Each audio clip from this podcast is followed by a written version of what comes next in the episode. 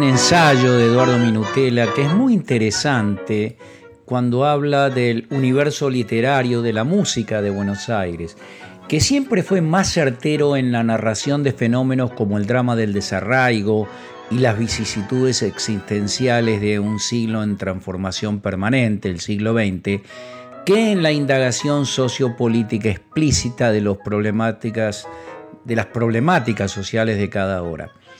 Eso no quita que haya habido tangos que las abordaran, aunque es cierto, dice él en general, no han sido los más memorables. Ya desde comienzo de siglo, antes de la consagración del tango canción, inmigrantes anarquistas recurrieron al tango para musicalizar versos como los del anónimo Guerra a la Burguesía, por ejemplo. Los llamados tangos anarquistas circularon por fuera de la lógica de la industria del espectáculo y el mercado masivo de consumo de bienes culturales. De ahí que la importancia de sus versos fuera ideológicamente instrumental. Esto no ocurría en cambio con los tangos grabados para su venta masiva. En alguno de ellos también se intentó dar cuenta del universo de los trabajadores, sus problemas cotidianos y hasta sus luchas, aunque es cierto que nunca en forma sostenida. Ya en algunas grabaciones orientadas al consumo masivo en la década del 20 se reflejan algunas de esas inquietudes. El tango Aragán, con letra de Enrique Delfino, revelaba otra arista posible en torno al universo del trabajo.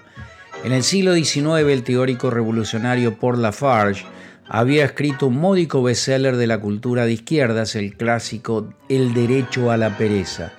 Allí el yerno de Marx cuestionaba la centralidad del trabajo como instancia central de la vida de los hombres y las mujeres. Sin embargo, para él, la antítesis del trabajo no era la pasividad, sino la verdadera existencia creativa que, según afirmaba, solo podría realizarse plenamente durante el socialismo. Liberada de la alienación del trabajo capitalista, la especie humana podría dar rienda suelta a todas sus capacidades estéticas, filosóficas y sensoriales. El personaje del tango de Delfino, en cambio, se encuentra menos vinculado a la idea de liberación del potencial humano que a la lógica del mero dolce far niente. En criollo, rascarse. Estrenado por Sofía Bozana en 1928 en el contexto de la obra La hora de la sátira, la letra además da cuenta de los estereotipos de género de la época. Astor Piazzolla y sus cantores, grabados ya en la década del 40, Aragán.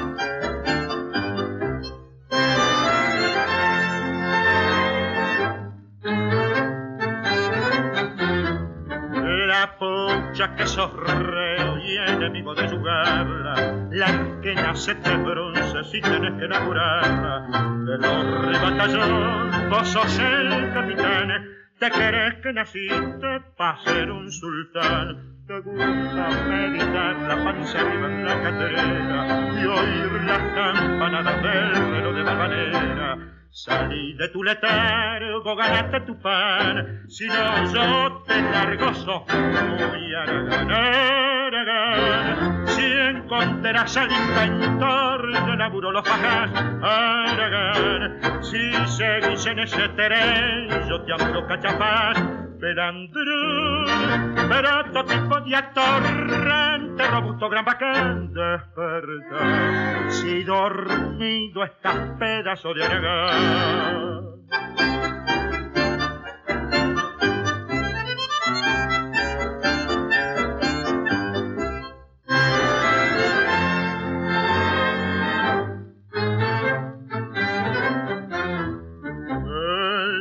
del casorio, dijo el tipo la sotana, el pozo debe siempre mantener a su fulana, y vos interpretar las cosas al revés, que yo te mantenga es lo que querés, al campo a cachar que el amor no da patango, a ver si se entreverá porque yo ya no lo aguanto, si el tren de cara rota pensás continuar, primero de mayo te van a llamar Aragán. Si encontrarás al inventor de la burolofaca, Aragán. Si se dice en ese tren, yo te apuro cachafán. Per André, per tipo di attorrente, robusto gran bacanda.